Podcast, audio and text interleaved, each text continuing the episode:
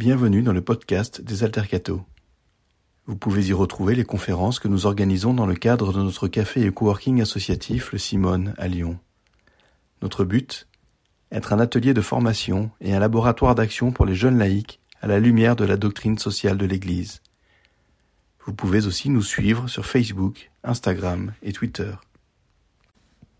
En ce 16 novembre 2022, voici la deuxième étape de notre cycle consacré à l'économie avec une conférence de Pauline Néran intitulée Le retour de l'inflation, fatalité ou nécessité. Alors aujourd'hui, notre sujet, c'est euh, l'inflation, donc évidemment sujet d'actualité. Alors je vais commencer par citer euh, Christine Lagarde, euh, qui est la présidente de la Banque Centrale Européenne, qui a dit en octobre 2022, donc il y a, il y a moins d'un mois, l'inflation a surgi de nulle part. Voilà. Donc c'était quand même un peu étonnant venant de la directrice de la Banque centrale qui est supposée euh, s'occuper de l'inflation, parce que je rappelle que, euh, des prérogatives de la Banque centrale européenne, c'est d'atteindre les 2% d'inflation. Donc c'est de maintenir ce niveau d'inflation euh, à ce niveau-là. Et donc Christine Lagarde nous dit que ça vient de nulle part. Voilà. Donc bon, nous allons évidemment discuter cette affirmation et, et, voir que finalement on peut trouver quand même quelques explications à la hausse des prix qui, qui nous préoccupent en ce moment. Alors, quelques éléments de définition dans un premier temps. Euh, ensuite, je parlerai de, de, deux explications assez classiques de l'inflation, euh, en particulier l'inflation par du côté de l'offre et du côté de la demande, voilà, de façon assez classique. Et puis après, on ira vraiment dans l'actualité, dans, le concret, de bah, en fait, euh, quels sont les facteurs actuels qui amènent à une inflation et, du coup, quelles en sont les conséquences. Voilà, et comment, un peu en filigrane, quels sont les outils dont on dispose pour lutter, à savoir pas grand-chose. Mais on en reparlera. Alors, en premier lieu, quelques éléments de définition. Alors, l'inflation, au sens de l'INSEE, c'est la, euh, hausse auto-entretenue et cumulative du niveau général des prix qui est mesuré par l'indice des prix à la consommation. Donc, en fait, c'est une espèce de panier de biens virtuels euh, que fait l'INSEE et l'INSEE regarde euh, comment les prix évoluent. Donc, il faut que cette hausse des prix soit auto-entretenue, c'est-à-dire qu'il faut que le phénomène se poursuive dans le temps. Si c'est juste temporaire, c'est pas considéré comme de l'inflation. Et il faut que les mécanismes qui l'expliquent soient interdépendants et génèrent un effet durable. Donc il y a vraiment l'idée que l'inflation, encore une fois, doit, euh, être un, un, phénomène continu. Euh, alors, à distinguer par contre de l'hyperinflation. Ça, c'est une question qui revient souvent, c'est euh, les années 30, etc. Alors, l'hyperinflation, c'est une inflation extrêmement élevée euh, qui échappe à tout contrôle. Et on parle d'hyperinflation lorsqu'on est au-dessus de 100% d'inflation, donc lorsque les prix doublent. Voilà, donc là on n'y est pas du tout, rassurez-vous. Euh, bon, le, cas le plus connu, c'est celui de l'Allemagne en 1923. Il y a eu évidemment d'autres cas d'hyperinflation après, mais pour l'instant on met ça de côté parce que c'est pas la situation qu'on connaît. Et je rappelle qu'aussi, euh, dans les années 20, on n'avait pas les outils dont on dispose aujourd'hui pour lutter contre l'inflation.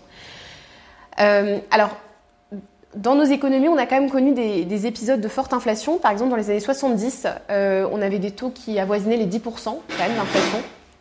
Donc c'est quand même assez important.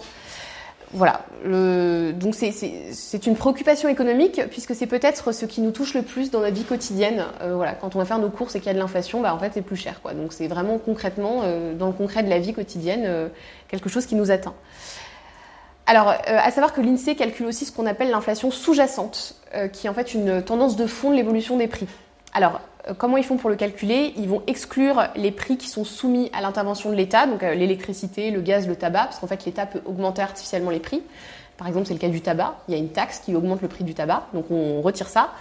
Et on retire aussi les produits qui vont être volatiles, donc par exemple les produits pétroliers, les produits frais, la viande, les fleurs, les plantes aussi, qui vont subir des mouvements très variables, euh, en fait, qui vont beaucoup, les prix vont, varier un peu du tout au tout en fonction d'aléas, comme par exemple un aléa climatique, euh, ou alors euh, à une tension sur les, marchés mondiaux. Donc ça, on en reparlera aussi hein, de comment ça peut affecter les prix.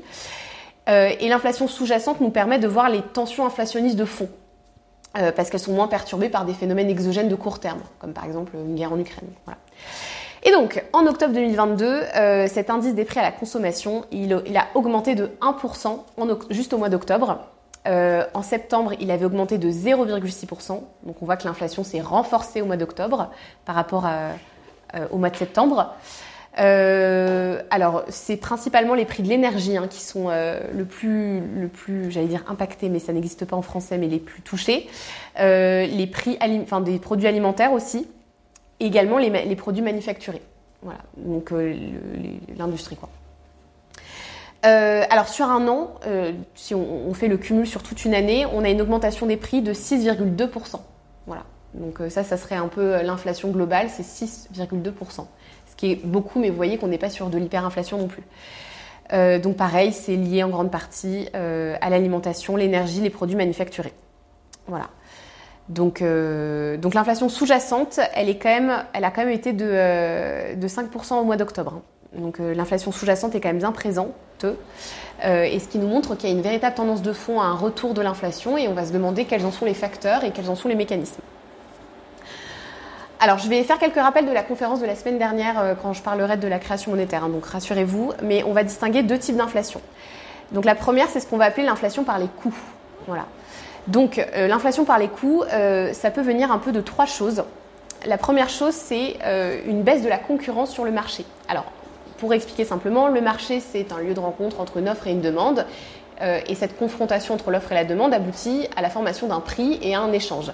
Et ce qu'on appelle concurrence, c'est le fait qu'il y ait plusieurs acteurs économiques qui s'affrontent sur ce marché. Et, en fait, le, principe de base en économie, c'est que plus la concurrence est élevée, plus euh, les offreurs en particulier vont euh, vouloir attirer la, demande et donc vont baisser les prix. Donc la concurrence a un effet vertueux sur les prix. Donc si cette concurrence est limitée, les prix vont être plus élevés.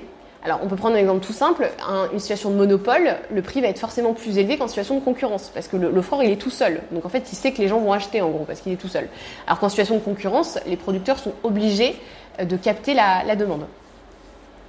Voilà, donc euh, quand la concurrence est affaiblie, les, les, producteurs peuvent réclamer des prix plus élevés. Alors, ça va être, par exemple être le cas du marché du travail, quand les organisations syndicales vont euh, fixer des règles euh, sur les salaires, par exemple un salaire minimum. Pour le coup, le salaire minimum, vous voyez, ça, augmente le prix du travail. Et il peut y aussi y avoir une évolution des rémunérations en fonction de ces négociations syndicales, par exemple. Euh, il peut aussi y avoir une structure de marché qui structurellement euh, n'est pas concurrentielle et ce qui peut porter une atteinte à, la concurrence et du coup au, prix, enfin au fait que le prix soit moins, élevé. Alors la deuxième chose, ça peut être euh, une décision de l'État d'augmenter certains prix. Ça peut être par exemple le prix du tabac. Voilà. Enfin, le, fait d'imposer de, des taxes sur certains produits, ça va augmenter les prix. Donc ça c'est le deuxième facteur. Là on, on voit qu'on est vraiment sur le coût. Alors évidemment, pourquoi l'État fait ça? C'est pour désinciter euh, la consommation, pour des raisons de politique publique, de santé publique, etc. La troisième chose, euh, et c'est un petit peu ce qui se passe en ce moment, c'est l'évolution des prix importés. Alors l'importation, je vous rappelle que c'est quand on achète des produits euh, à l'étranger qu'on les, enfin à l'étranger, voilà, qui se distingue de l'exportation, c'est quand on vend à l'étranger. Euh, et donc par exemple, si le prix des matières premières augmente à cause, au hasard d'une guerre en Ukraine, euh, ou alors un autre phénomène exogène, bah là forcément, si le prix des matières premières augmente, ça va avoir un impact à la fois sur le consommateur, parce que bah, euh, on a vu tout par exemple la pénurie de moutarde, voilà, ça peut avoir un impact direct, mais aussi sur les producteurs, parce que les producteurs, ils ont besoin de matières premières pour fabriquer leurs produits. Donc si le prix des matières premières augmente, bah, nécessairement, on va avoir un impact sur le prix du produit fini. Euh, quand je dis matières premières, ça peut être évidemment des produits alimentaires, ça peut être aussi euh, l'énergie. Voilà, on reparlera hein, des chefs d'entreprise qui, euh, qui, ont des factures d'électricité qui ont doublé, voire même plus. Et donc là, forcément, ça a un impact sur le prix de vente, c'est inévitable. Donc ça crée de l'inflation. Donc ça, c'était les trois facteurs euh, de ce que j'appelle l'inflation par les coûts. Donc je rappelle hein, euh, la baisse de la concurrence, euh, le, rôle de l'État qui peut intervenir et par exemple fixer une taxe, et l'évolution du prix des importations pour des, facteurs qui peuvent être complètement exogènes et géopolitiques, on en reparlera après. Alors la deuxième, c'est l'inflation par la demande. Alors ça, ça va rejoindre un petit peu ce dont on parlait la semaine dernière, à savoir la création monétaire. Alors je vous quelques quelques rappels. Euh, la création monétaire, c'est ce qui se passe lorsque les banques commerciales accordent des crédits aux agents économiques. Euh, et donc le but de ces crédits, c'est évidemment de financer l'activité économique pour soutenir la consommation et l'investissement. Je rappelle que du coup la banque centrale va réguler cette création monétaire. Ce sont les banques commerciales qui créent la monnaie, mais la banque centrale elle a un rôle de régulateur. Et donc, elle a un petit peu de choix. Soit elle va mener une politique monétaire qui va être plutôt accommodante, elle va favoriser le crédit. Je ne reviens pas sur les mécanismes, je vous renvoie à la conférence de la semaine dernière. Euh, voilà. Et, ou alors, elle va avoir une politique plutôt restrictive où elle va réduire le coût, enfin, elle va augmenter pardon le coût du crédit pour réduire, enfin, le, pour réduire l'incitation à, avoir un crédit. Donc, si on, est sur une politique accommodante et que donc la banque centrale va en baissant par exemple son taux d'intérêt directeur favoriser l'accès au crédit, euh, ça va permettre euh, de réduire du coup le taux d'intérêt euh, d'un emprunt. Et donc ça va favoriser les individus et les entreprises à augmenter leur demande de crédit pour, acheter par exemple un logement ou une voiture ou j'en sais rien pour un individu ou par exemple une machine pour une entreprise ou un nouveau local, enfin que sais-je. Donc avec cette baisse des taux, il y, a des ménages ou des entreprises qui n'auraient pas pu accéder au crédit qui peuvent. Donc en fait, ça va augmenter le, crédit et donc augmenter la, demande. Et donc ça va augmenter la demande de consommation, donc euh, la demande de consommation et d'investissement. Parce que je rappelle que la demande, c'est composé de la consommation et de l'investissement. Il y a aussi les entreprises. Hein. Donc il y, a, il y, a, une demande qui augmente. Et donc il y a un peu deux cas possibles. Ça, j'en avais parlé la semaine dernière aussi. Soit euh, les entreprises qui font face à cette augmentation de la demande peuvent l'absorber. Ça veut dire qu'elles peuvent augmenter leur production parce qu'elles ont une capacité, une marge de manœuvre et donc, auquel cas, euh, elles augmentent leur production. Et là, c'est formidable. On a une augmentation du PIB, on a une croissance économique, on a en plus une petite baisse du chômage parce que comme ça, les entreprises embauchent et donc c'est super. Et donc là, ça fonctionne. On a un deuxième cas. Donc, on a toujours cette augmentation de la demande, mais on est face à des entreprises qui ne peuvent pas augmenter leur production. Parce que par exemple, elles n'ont pas de quoi augmenter leur production, elles n'ont pas de matière. Enfin, imaginez, genre une entreprise, elle n'a pas de matière première, elle n'a pas de bois, euh, elle fabrique des violons, bah, euh, elle n'a pas de bois, elle n'a pas de bois, elle ne peut, pas, peut pas faire quoi. Euh, parce que par exemple, elles n'arrivent pas à embaucher. C'est le cas aussi de la restauration. Vous ne pouvez pas embaucher, bah, vous ne pouvez pas faire. Quoi. Il y a un moment, on n'a pas encore trouvé de robot qui permettait de, de, faire le service. Enfin, si, en fait, je dis ça, mais on peut demander. Enfin, bref. c'est un autre sujet. Euh, voilà, le, le fait qu'elles ne puissent pas embaucher, le fait que leurs salariés sont déjà au maximum de leurs heures supplémentaires et il n'y a plus de flexibilité possible. Et donc, dans ce cas-là, les entreprises, elles ne peuvent pas augmenter leur production. Et donc, on a une situation où la demande va être supérieure à l'offre. Et ça, en économie, c'est classique. Quand la demande est supérieure à l'offre, les prix augmentent. Donc, on a une inflation. Donc, une politique monétaire expansionniste peut avoir des effets sur l'inflation si il n'y a pas de capacité à augmenter l'offre. Alors, euh, d'ailleurs, c'est la, Banque centrale européenne a quand même mené une politique très accommodante euh, ces dix dernières années, qu'elle est, en train de mettre fin à ça en ce moment, on en reparlera. Euh, néanmoins, c'est vraiment ce qui s'est passé et on se rend compte qu'effectivement, pendant tout un temps, l'inflation n'a pas augmenté, mais là, on se rend bien compte qu'effectivement, l'inflation commence à augmenter. Donc, il y a peut-être un effet aussi de cette politique monétaire très accommodante, alors que les entreprises ne sont pas en mesure d'augmenter leur production. Voilà. Et donc là, on voit bien que la politique monétaire, autant elle peut faire quelque chose sur l'inflation par la demande, autant elle ne peut pas faire grand-chose sur l'inflation par les coûts. C'est-à-dire que la brave Banque Centrale Européenne, euh, elle ne peut pas trop... Euh, enfin, s'il y a une pénurie de matières premières, euh, c'est pas la Banque Centrale Européenne qui va euh, nous donner du, pétrole, quoi, enfin, typiquement. C'est plus compliqué que ça. Donc on voit bien qu'il y, y, a des leviers dont ne dispose pas la, politique monétaire par rapport à un certain type d'inflation. Donc ça, il me semble important de commencer par ça, de distinguer différents types d'inflation pour comprendre qu'on n'a pas forcément les moyens d'agir sur tous ces types d'inflation. Voilà, donc ça c'était un petit peu des éléments euh, de définition généraux. On va parler maintenant euh, de, euh, de l'actualité, de qu'est-ce qui se passe en ce moment précisément et en quoi, en quoi est-ce qu'on peut y répondre. Alors, comment analyser l'inflation actuelle? Alors, en premier lieu, on a ce qu'on va appeler une, mondialisation qui est en berne. Alors déjà, qu'est-ce que c'est que la mondialisation? Parce que c'est un peu le terme, on en parle tout le temps sans savoir ce que ça veut dire. En économie, la mondialisation, c'est l'accélération des échanges entre les pays et ça se traduit très concrètement par euh, l'implantation d'unités de production à l'étranger. Donc en gros la délocalisation. Euh, et le fait que, euh, bah, par exemple, un iPhone, avant d'être produit, va faire le tour du monde. Il va être conçu, enfin, il va être, il va être imaginé aux États-Unis. Ensuite, il y a des composants qui vont être faits en Chine, d'autres composants à, à Taïwan, d'autres. Et voilà, c'est la chaîne de valeur mondiale qui va être répartie entre différents pays en fonction des coûts de production. C'est ça concrètement la mondialisation. Donc ça a été permis par un ensemble de facteurs. Déjà, l'amélioration des moyens de transport euh, qui permet du coup de, favoriser les échanges. Et ça a été permis également par, euh, bah, par euh, tout simplement les, nouveaux outils de communication qui permettent, qui permettent pardon, une grande réactivité de la, de la chaîne de production. Alors, il s'est passé quand même plusieurs choses par rapport à cette mondialisation. Il y a eu quand même la pandémie de, Covid, il y a eu la guerre en Ukraine, et, ce sont des événements qui, qui vont sûrement à jamais changer le visage de la mondialisation. Alors, dans un premier temps, il faut rappeler que cette euh, mondialisation économique, elle avait permis une baisse des prix.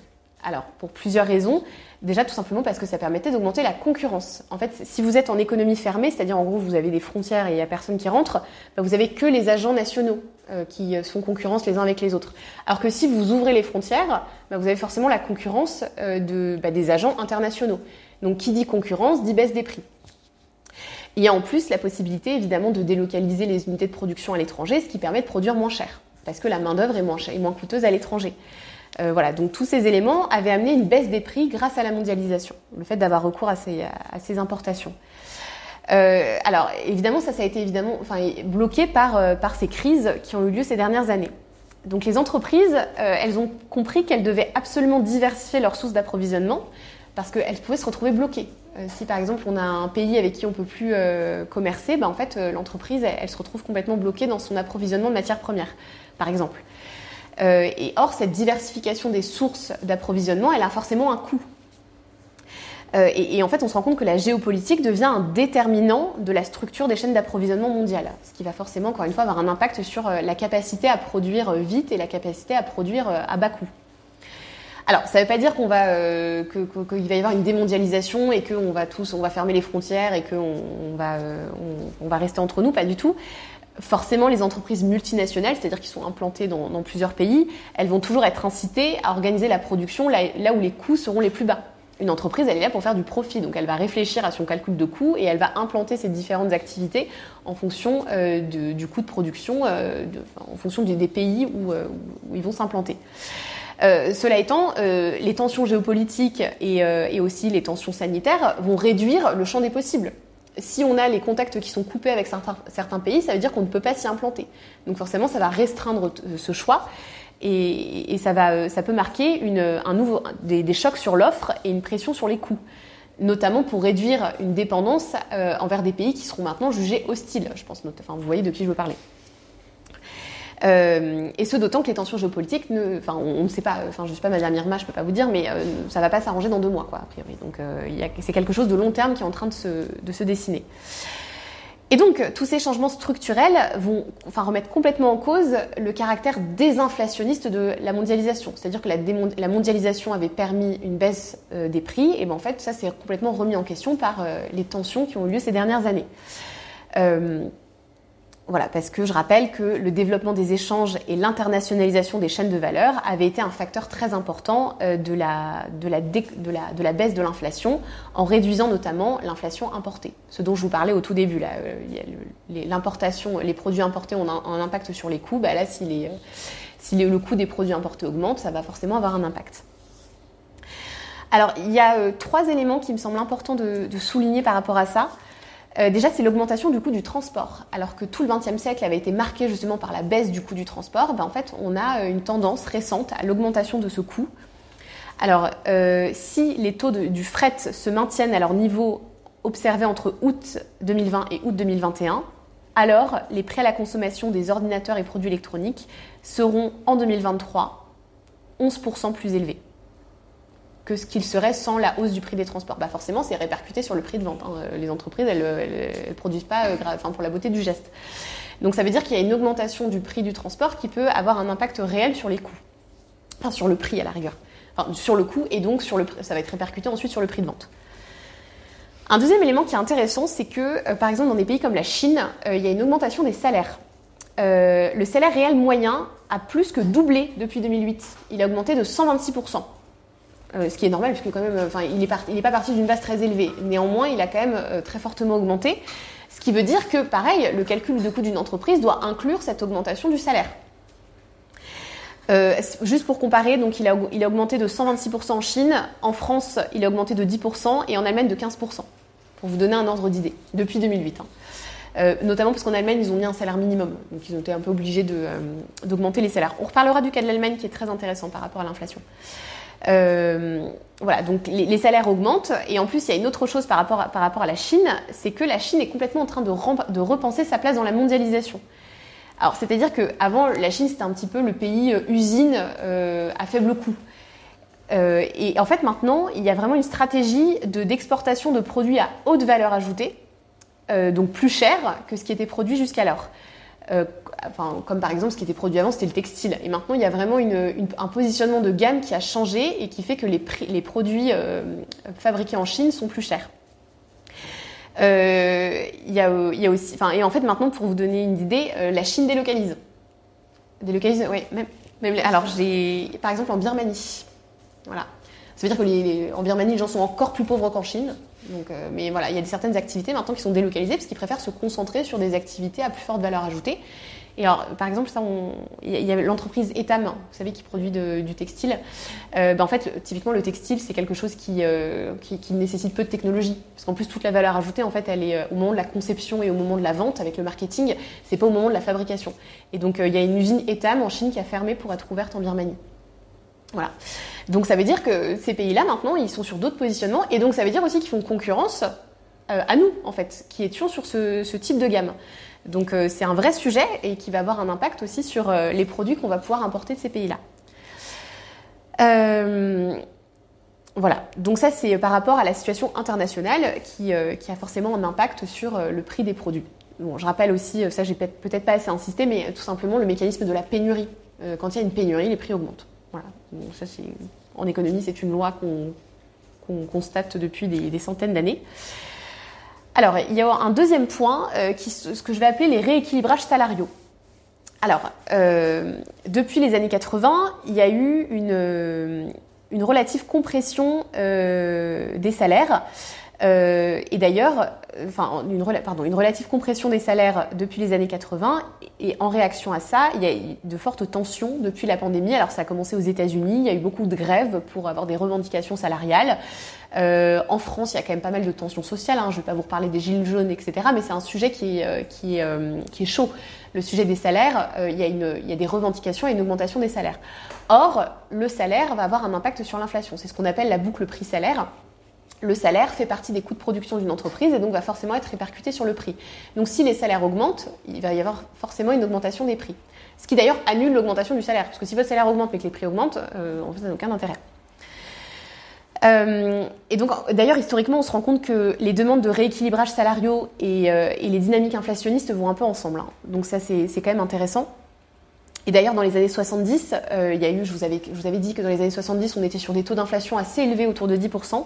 Euh, et en fait, c'était aussi le résultat de tensions qui avaient commencé à la fin des années 60, euh, avec des revendications salariales, fortes pardon, de, toute cette partie de la population qui avait peu bénéficié de la, croissance des Trente Glorieuses. Et d'ailleurs, la, crise de mai 68 euh, avait, été avait marqué une, augmentation de l'achèvement de certaines revendications salariales. Et donc le pouvoir d'achat du salaire minimum avait progressé de 130% entre 68 et 83. Donc ça veut dire qu'il avait plus que doublé. Et en, étant accompagné de l'inflation du coup. Euh, donc, euh, voilà, c'est quelque chose qui a un impact sur l'inflation. Et dans le contexte actuel, euh, les tensions risquent d'être d'autant plus fortes que le corps social va se disputer les fruits d'une croissance ralentie du fait de la faiblesse des gains de productivité. Alors je m'explique. Normalement, le salaire est indexé sur la productivité. Euh, voilà, si votre productivité augmente, votre salaire augmente. Parce que, encore une fois, les entreprises ne sont pas là pour euh, faire de la charité et elles vous payent parce que vous êtes productif. Euh, en France, la, la, productivité du travail est passée d'un rythme de 2,6% par an, une augmentation de 2,6% par an dans les années 80, à 1,2% dans les années 2000. Donc on est passé de 2,6% en 1980, 1,2% dans les années 2000 et 0,8% dans les années 2010. Donc en fait, on se rend compte que les gains de productivité sont de moins en moins importants. Donc ça veut dire que pour une entreprise, il euh, n'y a, pas de, raison, si je me place vraiment du point de vue de l'entreprise, attention, je mets de côté toute autre considération, d'augmenter les salaires. Euh, d'autant plus qu'on euh, a quand même des possibilités d'expansion des marchés et de délocalisation qui ont, enfin, pardon, c'est ce que, ce que je vous expliquais dans la partie d'avant, c'est que les possibilités d'expansion des marchés et de délocalisation sont, sont, plus faibles maintenant à cause des tensions géopolitiques, qui va euh, ralentir les perspectives de profit. Ces profits qui ne pourront pas être répercutés sur les salaires. Si on gagne moins d'argent, on peut moins les répercuter sur les salaires.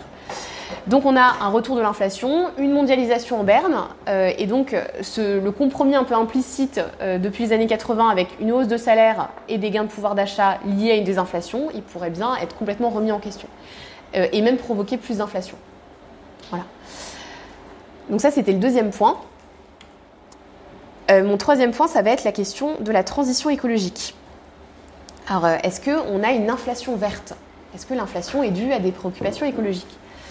Donc on a évoqué la mondialisation qui était en berne, des tensions de plus en plus fortes pour les hausses de salaire, et bien on a aussi un enjeu actuel qui est le réchauffement climatique et la transition écologique. Alors il y a plusieurs facteurs qu'on va évoquer. Dans un premier temps, euh, il y a l'augmentation du prix des matières premières qui peut s'expliquer par des perturbations climatiques, par exemple des mauvaises récoltes. Euh, typiquement, euh, il y a eu des mauvaises récoltes au Canada, au Brésil ou en Russie qui ont été fortement liées au réchauffement climatique hein, directement. Donc en fait, si les récoltes sont mauvaises, encore une fois, la pénurie, les prix augmentent. Donc il y a, des pertes de récoltes qui sont liées à des épisodes de canicule et de sécheresse, et ces pertes ont triplé ces 50 dernières années en Europe. Donc les climato-sceptiques, euh, on, voit bien qu'en fait là, il y a une conséquence concrètement sur la production. Et avec le réchauffement climatique, ce phénomène, pourrait encore s'accentuer, avec un effet très significatif sur le prix des produits agricoles. Encore une fois, c'est le, phénomène de la pénurie. Hein. Euh, s'il y a des problèmes, euh, s'il y a des sécheresses, s'il y a des inondations, s'il y a des, catastrophes naturelles qui sont liées au dérèglement climatique, ça va forcément avoir un impact sur le prix. Euh, alors, il y a autre chose aussi euh, qui, est, euh, qui sont pardon, les, mesures prises en faveur de la transition écologique.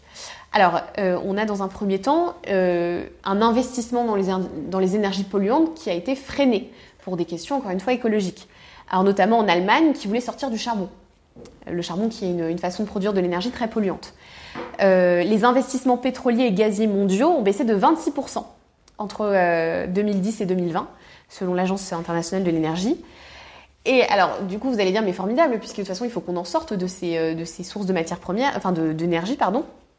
Euh, le problème, c'est qu'il y a eu un ralentissement des investissements sans que euh, des alternatives aient pu prendre le relais. En fait, on est en période de transition. On est un petit peu à la fin des énergies fossiles traditionnelles, puisque de toute façon, on pourra bientôt plus les utiliser, puisqu'il n'y en aura plus, et en même temps, on n'est pas encore sur un modèle qui les remplace complètement. Donc, cette période de transition, elle peut être très coûteuse. Euh, donc par exemple, dans l'Union européenne, les énergies renouvelables ne représentent que 20% de la consommation d'énergie. 20%, c'est quand même pas beaucoup. Et l'augmentation de, de la proportion d'énergie renouvelable va prendre du temps. Euh, le, projet de la Commission européenne, c'est de les porter à 40% d'ici 2030. On n'est pas rendu, quoi. tranquille, quoi. Donc ça veut dire que l'énergie fossile va rester dominante longtemps. Alors que si vous avez suivi, l'énergie fossile, elle va coûter de plus en plus cher. Parce qu'elle est de plus en plus rare. Donc vous voyez, on a un vrai problème. Euh, en fait, ce qui est intéressant, c'est que la transition écologique, ça devient un problème économique, mais au sens euh, premier du terme, en, termes de rareté des ressources et de prix des matières premières. C'est peut-être ça, en fait, qui va faire l'incitation, qui va inciter les agents économiques, d'ailleurs, à changer de comportement. Euh, et donc, cette, augmentation de la facture énergétique, elle pourrait non seulement ne pas seulement être transitoire, mais aussi s'aggraver avec la lutte, la lutte contre le changement climatique. On parle euh, d'inflation verte parce que euh, parce que voilà ça pourrait être euh, le, fait de passer à des, ressources différentes de, matières premières et d'autres façons de produire ça va être coûteux. Et donc avec aussi des conséquences sociales hein, qui vont être très importantes parce que cette hausse des coûts elle peut pas être absorbée par les ménages les plus modestes. Par exemple l'augmentation du prix de l'essence c'est un vrai problème social alors il y a un petit paradoxe parce que le développement des technologies vertes, en particulier les énergies, renouvelables, euh, pourrait avoir des effets déflationnistes. Parce que le prix des énergies, euh, par exemple le prix de l'énergie solaire, il a diminué de 90% de 2009 à 2019. Et là, il faut aussi un petit peu compter sur l'innovation. Euh, c'est-à-dire que l'innovation, le fait d'inventer des nouvelles choses, des nouvelles façons de produire, peut amener à une baisse du prix de ces ressources renouvelables. Mais on est quand même toujours dans la période de transition. Voilà. Donc euh, pendant qu'on est dedans, euh, ça peut poser une vraie difficulté économique. Mais il faut garder espoir que euh, des innovations vont permettre à cette énergie verte de devenir bon marché et d'abandonner les combustibles fossiles. Voilà. il faut, voilà, c'est un scénario plutôt optimiste, mais peut-être que justement ce mécanisme des coûts peut inciter très fortement à, de la recherche et à des, des changements de comportement. Voilà. Euh, avec, alors c'est intéressant, j'assistais à une conférence de Philippe Aguillon ce matin sur justement ce sujet-là, l'innovation et le climat. Et il insistait beaucoup, alors Philippe Aguillon, juste euh, voilà, Collège de France, etc., enfin grande sommité, euh, il insistait sur le rôle de l'État, l'État qui devait inciter à cette innovation. Parce qu'en fait, c'était hyper intéressant. Du coup, ce n'est pas de moi, hein, cette idée-là. il disait que le problème, c'est que si on reste en l'état, les entreprises, en fait, elles vont continuer à innover dans ce qu'elles font déjà. Donc elles vont dans des énergies polluantes. On appelle ça la dépendance au, sentier en économie, c'est-à-dire qu'en fait on continue de faire ce qu'on sait faire. Et donc là, en l'état, euh, on, va continuer de faire ce qu'on sait faire, à savoir euh, des énergies fossiles, des processus polluants. Alors que euh, il faudrait vraiment des, mécanismes d'incitation, donc par exemple de la taxe, ou alors tout simplement des aides publiques ou des, partenariats entre le public et le privé pour permettre de développer des innovations qui permettraient de sortir justement de, l'utilisation de ces ressources fossiles. Donc il avait un point de vue qui était à la fois assez optimiste et assez euh, pragmatique sur euh, en fait une alliance intéressante entre euh, les mécanismes du marché et en même temps l'intervention de l'État. Donc je vous invite vraiment à réfléchir à ça, c'est est-ce qu'on peut compter uniquement sur le fait que les ressources coûtent plus cher et du coup les gens ils vont faire autrement? Ou alors est-ce que on peut avoir vraiment euh, une, une, transformation de l'économie vers euh, avec des innovations qui permettraient de sortir de l'impasse climatique dans laquelle on se, nous nous trouvons? Euh, et il rappelait quand même qu'il y a un moment, il fallait aussi qu'il y ait un peu plus de sobriété. Voilà. Donc ça veut dire qu'il faut qu'on consomme moins de, ressources polluantes. Bon, c'est un autre sujet, mais qui est quand même un petit peu lié euh, parce qu'il y a une véritable la, transition écologique va coûter cher parce qu'il va falloir produire différemment avec d'autres matériaux, avec d'autres matières premières, d'autres sources d'énergie et ça va coûter cher. Donc encore une fois, une question importante, c'est comment est-ce qu'on va faire porter ça aux ménages les plus modestes qui ne peuvent pas absorber cette augmentation des, prix. Voilà. Euh, donc, alors, je, un autre point par rapport à cette transition écologique, euh, il y a une, il y a des, euh, il faut parler aussi des matières premières, euh, avec la pénurie notamment du cuivre, qui amène une, augmentation des prix très élevés. or, le cuivre, c'est ce qui permet de fabriquer des câbles électroniques, électriques, pardon. notamment au Chili, qui est le premier producteur mondial de cuivre, le gouvernement s'interroge sur le fait d'interdire potentiellement les permis d'extraction euh, à cause du, caractère polluant du fait d'extraire du cuivre. Euh, l'aluminium aussi, c'est un métal qui est très très euh, polluant à, extraire, donc il y a aussi un, vrai sujet par rapport à, l'extraction des matières premières dont nous avons besoin par rapport à leur caractère polluant. Voilà. Donc ça, c'est la dimension écologique de l'inflation. Donc on voit que là, l'inflation, c'est un peu mitigé parce que ça peut aussi être un signal qui amène à des changements de comportement pour les agents économiques et qui peuvent amener à un changement de paradigme. Alors, mon prochain point, euh, ça va être les objectifs contradictoires entre lesquels sont partagés les gouvernants.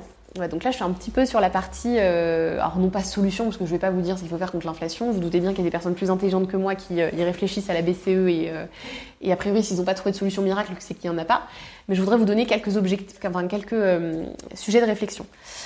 Alors, on a donc le retour de l'inflation.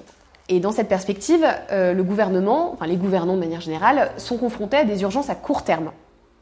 Et ces urgences à court terme, donc à savoir la préservation du pouvoir d'achat des ménages, peuvent entrer en contradiction avec les objectifs de moyen et de long terme. Donc c'est toujours la question d'articuler euh, ce qu'il faut faire maintenant, ce qu'il faudra faire dans 5 ans et ce qu'il faudra faire dans 25 ans. Donc euh, aussi pour les générations futures. Donc, alors, une question qu'on peut se poser, c'est est-ce qu'il faut préserver le pouvoir d'achat en augmentant les salaires au risque de dégrader la compétitivité et d'alimenter l'inflation? Je vous rappelle que l'augmentation des salaires, ça alimente l'inflation. Alors, la dégradation de la, compétitivité, je reviendrai dessus. La compétitivité, c'est la capacité à faire face à la concurrence, en particulier la concurrence internationale. Et donc, évidemment, si on augmente euh, nos coûts, et eh ben, en fait, on est moins compétitif par rapport à l'étranger. Donc, en fait, on remet en cause aussi notre capacité à notamment exporter. Donc ça peut, euh, voilà, et après du coup ça peut avoir un effet récessif, c'est-à-dire notre production peut diminuer.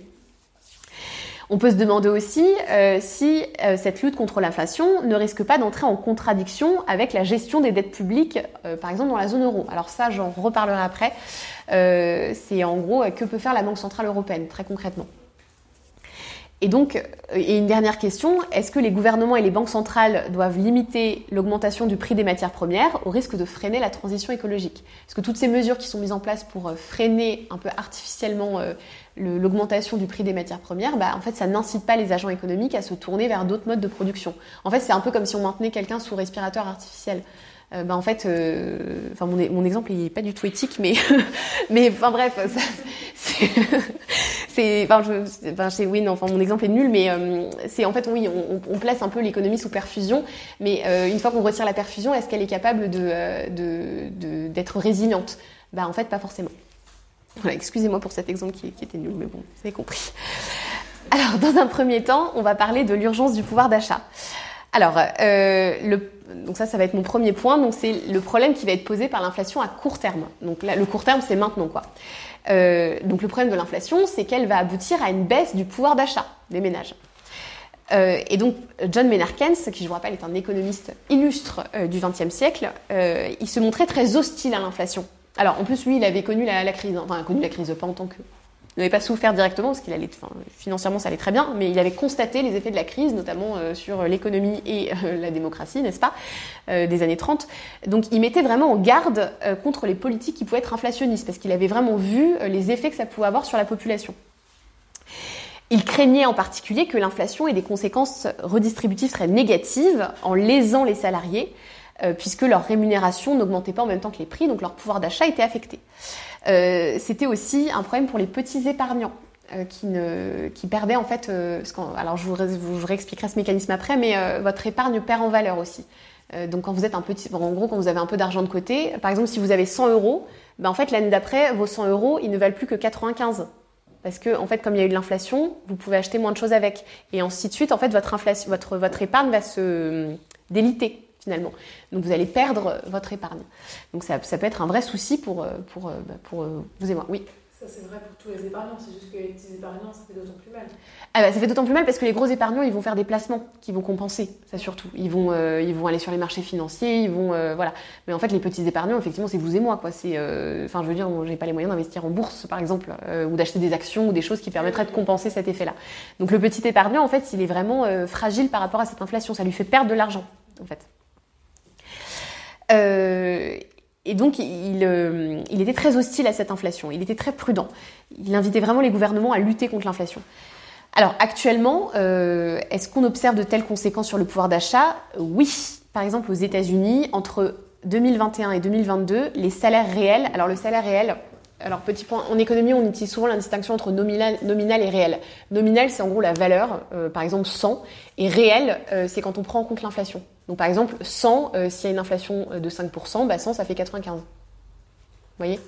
Donc, je ne suis pas certaine que ça fasse tout à fait 95, mais bon, bref. donc, vous avez compris.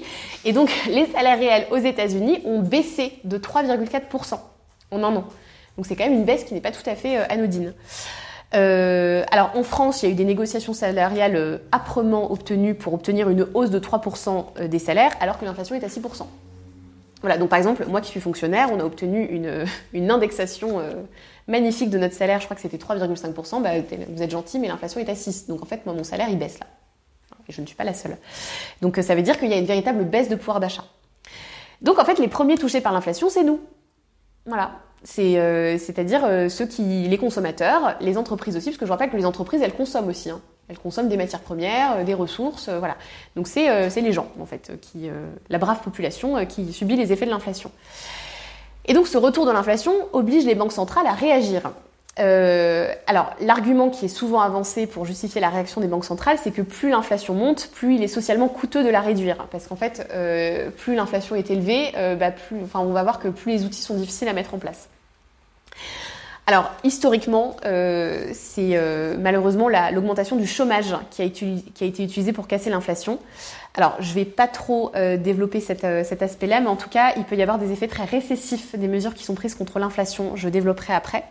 Alors, pourquoi est-ce qu'il peut y avoir des effets récessifs? Notamment parce que euh, je vous avais expliqué qu'il peut y avoir une inflation monétaire. C'est-à-dire que si la Banque centrale menait des politiques très accommodantes, notamment en baissant ses taux, euh, ça alimentait euh, donc l'économie en liquidité et que si les entreprises ne peuvent pas augmenter leur production, la demande était supérieure à l'offre et les prix augmentent.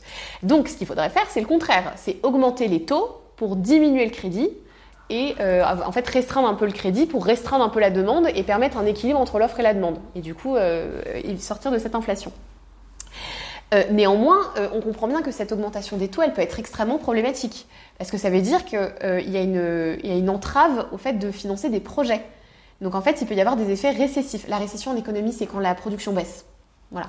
Et donc si le, chef d'entreprise ou, ou je sais pas qui peut pas financer son projet parce qu'il n'a il a pas les financements pour le faire, ça va avoir un effet sur la contraction de l'activité économique et donc ça peut potentiellement créer du chômage. Parce que si les entreprises produisent plus parce qu'elles peuvent plus euh, investir, etc., Je pense à un exemple tout simple. hein. Par exemple, là ici, euh, admettons que euh, on veuille absolument euh, acheter un nouveau local. Si on n'a pas les financements pour le faire, bah, vous voyez que la, la production de richesse qu'on aurait pu faire, elle n'aura pas lieu. Et donc, par exemple, on aurait pu embaucher quelqu'un d'autre, ben on le fera pas. Et donc, en fait, ça peut augmenter le chômage. Et avoir des effets extrêmement négatifs. Et donc, vous voyez que, en fait, on revient à une situation qui est pas du tout, euh, pas du tout pertinente.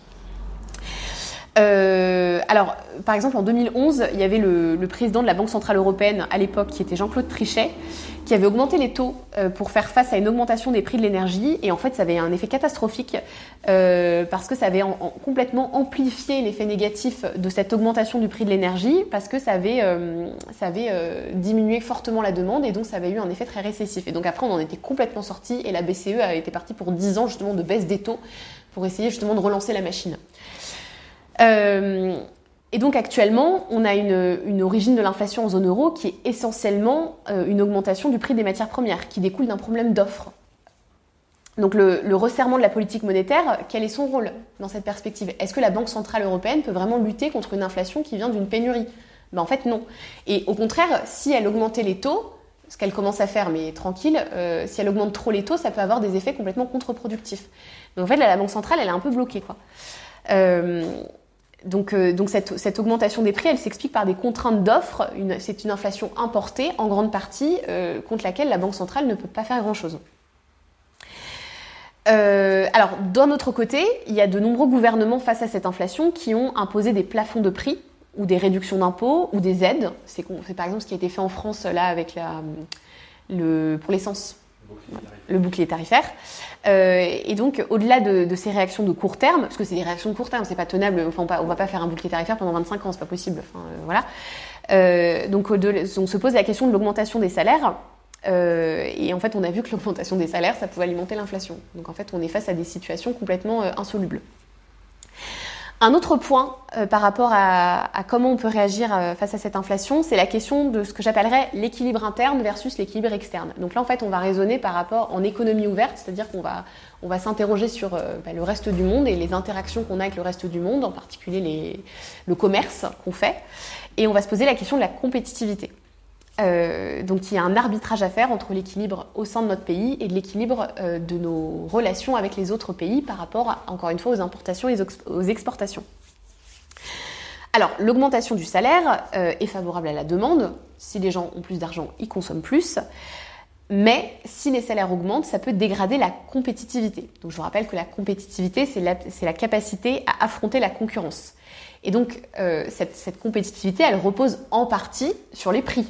C'est parce qu'on propose des prix attractifs qu'on peut affronter la concurrence. Alors ça repose aussi sur d'autres choses comme la qualité du produit, etc. Mais quand même, il y a le prix qui est à un moment une composante importante.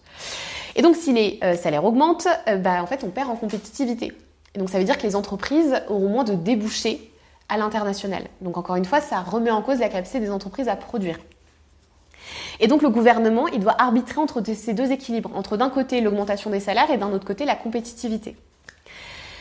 Et donc, alors je prends l'exemple de l'Allemagne parce que c'est assez intéressant. Euh, en Allemagne, ils ont clairement décidé de, de donner la priorité à l'équilibre externe, donc de donner la priorité à la compétitivité. Euh, en fait, au nom de cette compétitivité et de la défense de son industrie, ils ont fait le choix de la modération salariale, c'est-à-dire d'avoir des salaires assez faibles, de façon plus ou moins continue depuis 1945. Hein. Euh, alors, pourquoi est-ce qu'ils flippent un peu sur l'inflation? Et ils ont un petit souvenir assez négatif de l'inflation. Voilà. Non mais c'est fou hein, parce que il y a un vrai vrai sujet sur. euh, D'ailleurs, la banque centrale était assez critique parce le siège de la banque centrale est à Francfort. Euh, les Allemands sont très très euh, ont très peur de l'inflation. Voilà. Bon en même temps, euh, on peut- la dernière fois ça leur a pas trop réussi. Donc euh, parce que l'épisode hyperinflationniste des années 20 et donc euh, par crainte de cette inflation, ils ont préféré mener une politique de alors pas de réduction des salaires, mais en tout cas de, de salaires euh, stables qui n'augmentaient pas ou très peu. Euh, en fait, aussi avec une, une idée qui était qu'il fallait plus compter sur le rôle de l'industrie exportatrice dans la création de richesses plutôt que sur le pouvoir d'achat. D'autant plus dans un pays, l'Allemagne, où l'épargne est assez élevée. C'est-à-dire qu'en gros, les gens euh, épargnent beaucoup et consomment une, euh, finalement assez peu. Donc en gros, ça sert pas à grand-chose d'augmenter leur salaire, ils vont tout mettre de côté. Voilà. Donc en gros, ils ont préféré prioriser euh, l'industrie euh, et, et les exportations plutôt que euh, le pouvoir d'achat. Et, c'est vrai que la stabilité des prix, c'est un élément central du modèle industriel allemand et de sa compétitivité qui, comme chacun sait, est assez élevée. Euh, et cette stratégie a fait relativement consensus, puisqu'en fait, euh, comme euh, les entreprises embauchent, il y a moins de chômage, donc en fait, les gens gagnent moins d'argent, mais au moins ils sont pas au chômage, donc il y a une espèce d'équilibre qui se fait. et donc, jusqu'à la fin des années 2000, il y a, cette modération salariale a même été défendue par les syndicats qui préféraient en fait conserver leur poste et pas, par exemple, être délocalisés. Donc c'est une espèce de choix un peu national et collectif qui a été fait pour préserver les salariés de l'industrie allemande. Euh, voilà. Et donc typiquement, dans les années 70, euh, en pleine période inflationniste, je fais souvent référence à cette période parce que c'est une autre période à laquelle on peut euh, se comparer aujourd'hui. Je ne vais pas nous comparer à 2015 parce qu'il n'y avait pas d'inflation. il y a vraiment une, priorité qui avait été donnée à la compétitivité industrielle. Et d'ailleurs, l'Allemagne a été le seul pays d'Europe de l'Ouest à, stabiliser son inflation au cours de ces décennies. Euh, l'augmentation des prix a été deux fois plus faible qu'en France. Elle était de 5% en Allemagne, de 10% en France. Euh, et donc au prix d'une politique monétaire assez stricte. À l'époque, je vous rappelle que la monnaie, euh, il n'y avait pas encore la BCE, hein, donc c'était chaque pays faisait comme il voulait. Donc une politique monétaire assez stricte, mais aussi une négociation salariale qui a limité l'augmentation des salaires et du coup l'inflation. et cette politique de modération salariale a été à nouveau soutenue par les syndicats dans les années 90. Euh, néanmoins, il y a un moment, ils, sont, ils ont bien été obligés euh, d'augmenter un petit peu, notamment le, ils ont mis en place un salaire minimum en 2015.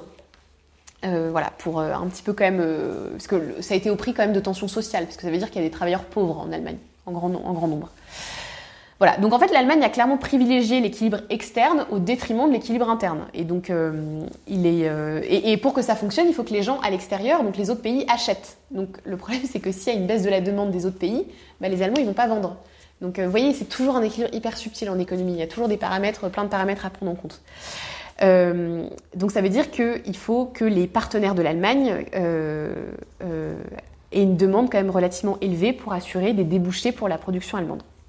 Voilà. Donc ça c'est le modèle allemand. À l'inverse, le modèle français est bâti plutôt sur la consommation, euh, c'est-à-dire euh, ce qui n'est pas sans lien avec le fait qu'on n'ait plus d'industrie, hein, soit dit en passant. Mais donc c'est une divergence assez forte avec l'Allemagne euh, qui a contraint le gouvernement français à mener des politiques plus restrictives quand la contrainte extérieure devenait trop forte et donc par exemple tournant de la rigueur dans les années 80. Donc euh, euh, voilà, notamment ils ont décidé de mettre en place la fin de l'indexation des salaires sur les prix euh, pour ramener le taux d'inflation identique à celui de l'Allemagne. Donc vous voyez, en France, on a plutôt joué sur le côté demande et, pas non, et pas sur le côté offre. Donc ça veut dire qu'il y a un arbitrage entre l'équilibre interne et l'équilibre externe qui est particulièrement sensible, notamment dans le contexte actuel, parce qu'on a le retour de l'inflation, la dégradation du pouvoir d'achat, euh, et il faut, voir ce qu'on fait par rapport à l'augmentation des salaires, parce qu'il faut euh, vraiment prendre en compte euh, les tensions sociales et la dimension aussi morale de, qui, peut y avoir derrière. Voilà. donc l'État français a, pris en, enfin, a mis en place des mesures comme le bouclier tarifaire, la baisse de la taxe sur la valeur de la TVA sur les carburants, qui a permis de réduire l'inflation de 2 points, d'après l'INSEE, par rapport à nos voisins. Mais encore une fois, c'est du court terme, hein, c'est pas, pas du long terme. Voilà, donc les questions qu'on peut se poser euh, pour... Euh, non, pardon, c'est pas du tout fini, il a encore la question de, la dette. Donc vous voyez, on a, un peu un, arbitrage impossible entre salaire et, euh, inflation. Et notre dernière partie, c'est l'inflation et la dette. Alors, petit point de précision, c'est que l'inflation, c'est un bon moyen de réduire la dette, la charge de la dette. Alors, je m'explique. Quand il y a de l'inflation, le pouvoir d'achat de chaque euro baisse. Avec un euro, vous pouvez acheter moins de choses, puisque le prix augmente. Et donc, ça veut dire que chaque euro emprunté coûte moins cher, en, cher pardon, en termes réels, et donc est moins cher à rembourser. Donc, mécaniquement, l'inflation fait baisser la charge de la dette. Donc, pour un État qui est surendetté, c'est formidable, par contre, parce que ça veut dire que sa, sa, dette est moins lourde en termes réels. Encore une fois, on distingue toujours le nominal et réel hein, en économie. Euh, et donc, l'inflation permet de réduire la valeur réelle de la dette, euh, mais si euh, la Banque centrale remonte ses taux, ben là, on a un problème. Parce que je vous rappelle que la, dette se fait toujours en contrepartie d'un taux d'intérêt. Et si on a une remontée des taux d'intérêt, bah pour le coup, ça va contraindre les gouvernements. Donc cet effet peut être très... enfin, l'effet positif, entre guillemets, je, de l'inflation peut être annulé par l'augmentation des taux. Parce que euh, tant que les, taux étaient proches de zéro, ce qui a été le cas pendant 10 ans hein, avec la BCE, euh, la question de la soutenabilité, donc la capacité à rembourser la dette, euh, se posait pas. Parce qu'en fait, les États pouvaient émettre de nouvelles dettes pour rembourser les dettes passées. Enfin, vous voyez, en fait, on émettait une nouvelle dette, on remboursait les dettes passées, ça ne nous coûtait pas d'argent, c'était parfait. Et donc, il y avait un environnement de taux bas qui rendait le, risque de crise de la dette assez faible. Euh, il n'y avait pas de, de, parce qu'en fait, une crise de la dette, c'est quand les États ne remboursent pas. Et si on peut toujours émettre de nouvelles dettes pour rembourser les anciennes, il n'y a pas de, de, crise de remboursement. Euh, pour autant, euh, ça n'exclut pas qu'il y ait une petite défiance vis-à-vis des titres de dette et que ça puisse mener à une, à une, à une augmentation des taux. On appelle ça le spread. Le spread, c'est l'écart entre les taux euh, des dettes souveraines. J'utilise des termes que j'ai pas du tout expliqués. Les dettes souveraines, c'est les dettes des États euh, qui sont euh, alors euh, qui sont souscrits auprès d'une banque et puis après ces titres sont vendus sur les marchés financiers en contrepartie euh, d'un taux d'intérêt. Et donc, plus le titre est risqué, plus le taux d'intérêt va être élevé. Tout simplement parce qu'en cas de défaut de paiement, il faut que l'investisseur se soit rémunéré avant. Donc, par exemple, la dette allemande, il y a peu de risques que le taux soit élevé. On sait que les Allemands, ils vont rembourser. Euh, la dette grecque, le taux est un peu plus élevé. Et donc, l'écart, par exemple, entre le, taux de la dette allemande et le taux de la dette, de la dette grecque, on appelle ça le spread, l'écart. Voilà. Euh, et donc, il peut y avoir euh, toutefois un, risque que ce spread augmente et que ça, ça remette en cause la, la, la, stabilité de la zone euro. Voilà. Ouais. Euh, par rapport aux dettes souveraines, mm. est-ce qu'il n'y a pas un peu les mêmes mécanismes que pour les banques commerciales avec la Banque centrale? Est-ce que les dettes souveraines, elles sont contractées auprès des banques commerciales ou de la Banque centrale? Non, non, auprès de. Alors, euh, attends, je me pose une, question qui est intéressante. Euh, non, c'est pas la Banque centrale qui prête directement de l'argent aux, États. Non, mais elle la rachète aux banques. Mais elle, oui, mais c'est ça en fait. C'est qu'elle. C'est dans, le, ouais. bilan de la Banque centrale. En, en, en, fait, ce qui est compliqué à comprendre, c'est que la dette, une fois qu'elle est, euh, qu'elle est euh, souscrite, après, elle va être titrisée, c'est-à-dire qu'elle va être découpée en petits bouts qui vont être vendus sur les marchés financiers et en fait, voilà, on achète, mais en fait, la Banque centrale, elle va racheter les titres de dette. Donc en fait, c'est pas elle qui prête de l'argent, mais elle rachète les titres de dette. Donc euh, mais du coup, voilà. c'est un peu le même mécanisme de ce que tu nous as expliqué la dernière fois par rapport aussi, euh, par rapport aux crises bancaires. Euh, au fait que bah, les banques commerciales maintenant ont des garde-fous qui sont mis en place pour éviter qu'il passe n'importe quoi parce que parce côté de, de toute manière on va toujours nous sauver les fesses. Oui. Euh, Est-ce que c'est pas un peu le même système avec la dette Alors c'est pas tout à fait la même chose parce que euh, une, un État c'est pas c'est pas un particulier il n'a pas de fin de vie. Il n'a pas de fin de vie, donc il n'y a pas tout à fait les mêmes, euh, les mêmes enjeux. Et puis, euh, bah, en revanche, un État peut se retrouver en défaut de paiement, par contre. Euh, donc en fait, il y a un aléa moral, mais plutôt de la part de l'État, je dirais. Pas tant de la part de, des banques. C'est-à-dire que l'État, il peut se dire, moi, c'est bon, j'emprunte, parce que de toute façon, on ne va pas me laisser faire défaut, et la Banque centrale va toujours acheter mes titres de dette pourris. Donc oui, il y a un aléa moral de la part des États. Ah, il y a quand même un bilan de la Banque centrale. Son bilan, c'est, Mm. C'est là aussi que les Allemands, à un moment, peuvent dire écoutez, on en a marre que vous utilisez bah, nos actifs pour financer la dette des Français et des Grecs. qui font Pas leur boulot. Mais d'ailleurs, il y a des débats pour savoir si c'est pas la Banque centrale qui devrait prêter directement aux États. Euh, voilà, bon ça c'est un autre, euh, on ouvre complètement un autre sujet. Mais en tout cas, on voit qu'il y a toujours un risque systémique sur la dette souveraine européenne, hein, parce que encore une fois à cause de ce, de ce spread. Voilà. Euh, et donc, en gros, pendant 10 ans, euh, les banques centrales ont, ont contrôlé les taux d'intérêt et ont, ont vraiment une politique de taux faible. Mais euh, en 2022, il y a eu des annonces qui ont été faites pour euh, d'augmentation des taux. Alors, ça ne veut pas dire que c'est bon, c'est la fin du monde, etc. Ça veut simplement dire qu'on revient à la normale parce que les taux étaient anormalement faibles. voilà, mais, mais néanmoins, il y a quand même une, une, une, augmentation des taux, ce qui peut remettre en cause la capacité des États à, à à rembourser leurs emprunts. Voilà. Enfin, à, rembourser, à souscrire pardon, des emprunts. Bon, je reviens pas trop sur euh, sur euh, bon les oui ce qui est mis en place par la banque centrale. Euh, je me rends compte que mon propos est un petit peu long et j'ai encore plein de trucs à dire. Donc bon voilà. En tout cas, il y a eu effectivement des politiques de rachat des titres de dette par la banque centrale européenne, mais ce retour de l'inflation, il va compliquer la tâche de la BCE. Parce que, alors, la Banque centrale, en fait, elle est, elle est garante de l'intégrité de la zone euro. C'est son job, en fait. Euh, c'est un peu le, gendarme des spreads, si vous voulez, euh, auprès des différents États. Euh, mais elle a annoncé début juin 2022 l'arrêt de son programme d'achat d'actifs. Donc ça veut dire que concrètement, elle va justement réduire ce qu'elle faisait auprès des, États par rapport à son, au fait de leur acheter leurs titres de dette. Donc encore une fois, ça pose la question de la dette souveraine, des dettes souveraines. Il peut y avoir une crise de la dette qui, qui va se mettre en place. Voilà. Euh, parce qu'en fait, avant, c'était facile, entre guillemets, avant qu'on se retourne de l'inflation, vous pouvez faire d'une paire de coups. Donc d'un côté, vous achetez la dette euh, des États avec des taux hyper... Enfin, parce que vous rachetez la dette des États, et puis d'un autre côté, vous avez des taux d'intérêt hyper faibles, donc vous relancez l'économie. Et là, en fait, on se rend compte qu'on a ni l'un ni l'autre. On a une augmentation des taux qui fait qu'il y a un financement de l'économie qui est plus compliqué, et en même temps, on, est un peu en train de mettre la pédale sur le, le programme de rachat d'actifs, ce qui fait qu'il y a une vraie contrainte de financement pour les États. Voilà. Euh, et donc l'inquiétude concerne davantage les pays du sud de l'Europe, euh, par exemple en Grèce, n'est-ce pas, toujours les mêmes, le niveau de dette publique atteint 200% du PIB. Voilà, donc euh, ça veut dire qu'en fait ils sont clairement surendettés et que si la Banque centrale arrête de leur acheter leur titre de dette pourri, ils vont avoir un vrai problème de défaut de paiement, qui peut du coup, fin 2007, tout ça, tout ça. Quoi.